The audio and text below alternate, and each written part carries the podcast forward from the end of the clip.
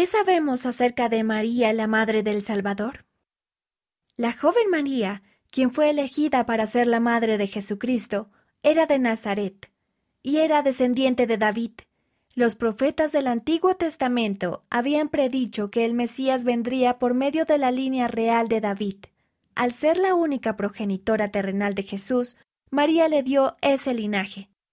También como el ángel Gabriel le dijo a María, Muy favorecida, el Señor es contigo, bendita tú entre las mujeres.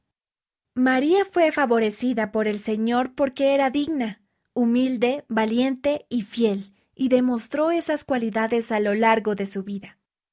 María aceptó humildemente lo que Dios le pidió que hiciera, y valientemente avanzó y confió en Dios, a pesar de que las circunstancias de su embarazo podían haberle causado cierta vergüenza, porque aún no estaba casada, también obedeció a Dios fielmente. Ella dio a luz a Jesús, lo crió, le enseñó. Al final de su vida terrenal, ella estuvo con él. Se quedó con sus apóstoles después de que él se levantó de nuevo y fue al cielo. Por medio de su bondad, en verdad fue muy favorecida.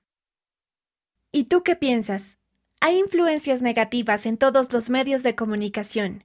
¿Cómo puedo evitar que influyan en mí? Mándanos tu respuesta y fotografía antes del 15 de enero de 2023. Es posible que las respuestas se modifiquen para abreviarlas o darles más claridad.